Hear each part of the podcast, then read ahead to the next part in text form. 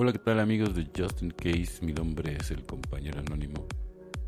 Vámonos con este 2 de noviembre. Vivir con problemas sin solución. Tener amigos que se preocupan cuando sufrimos es otra cosa. Texto, así con página 65. La solución de la mayoría de nuestros problemas es sencilla. Llamamos a nuestro padrino, rezamos, trabajamos los pasos o vamos a una reunión. Pero ¿qué pasa con esas situaciones que cada vez son más difíciles sin solución y a la vista la mayoría sabemos lo que es vivir con una situación dolorosa, un problema que sencillamente no va a desaparecer? Para algunos se trata de una enfermedad incurable y grave o hijos incorregibles, otros vemos que lo que ganamos simplemente no alcanza para cubrir los gastos. Hay quienes tenemos que cuidar a un amigo familiar con una enfermedad crónica lo que hemos tenido que vivir alguna vez con un problema sin solución, sabemos el alivio que produce simplemente hablar de ello con nuestros amigos en recuperación. Quizás nos alivien con su humor, sientan pena, lloren compasivamente, no importa lo que hagan, siempre nos alivian la carga. Es posible que no puedan resolver el problema por nosotros ni quitarnos el sufrimiento, pero el solo hecho de saber que nos quieren y se interesan por nosotros lo hace más llevadero. Ya no tenemos que volver a estar solos con nuestro sufrimiento.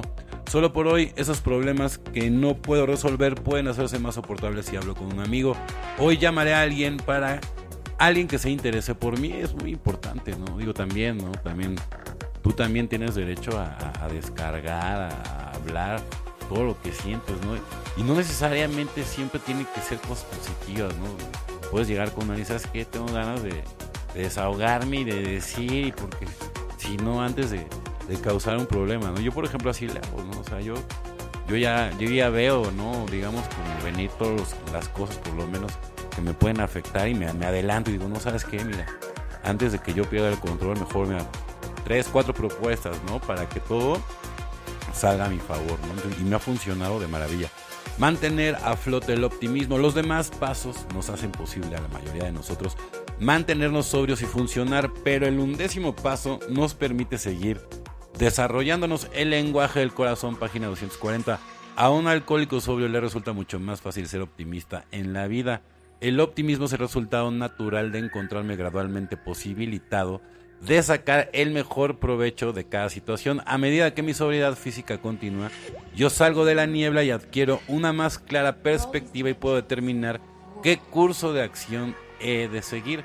Por vital que sea la sobriedad física, yo puedo lograr un potencial mayor desarrollando una simple creciente disposición para valerme de la orientación y dirección de un poder superior. Mi capacidad para hacer esto viene de aprender y de practicar los principios del programa de AA. La fusión de mi sobriedad física con mi sobriedad espiritual produce la sustancia para una vida más positiva. Ahí está la super perla del, del día, ¿no? O ahí está mi capacidad para hacer esto. Viene de aprender y de practicar, ¿no? Estos principios del programa de AA, ¿no? O sea, la fusión de mi sobriedad física con mi sobriedad espiritual, ¿no? Y estas, ¿no? La conjunción de estas dos producen la sustancia para una vida más positiva, ¿no? Entonces ahí, ahí está la, la perla del día, ¿no? Para meditar.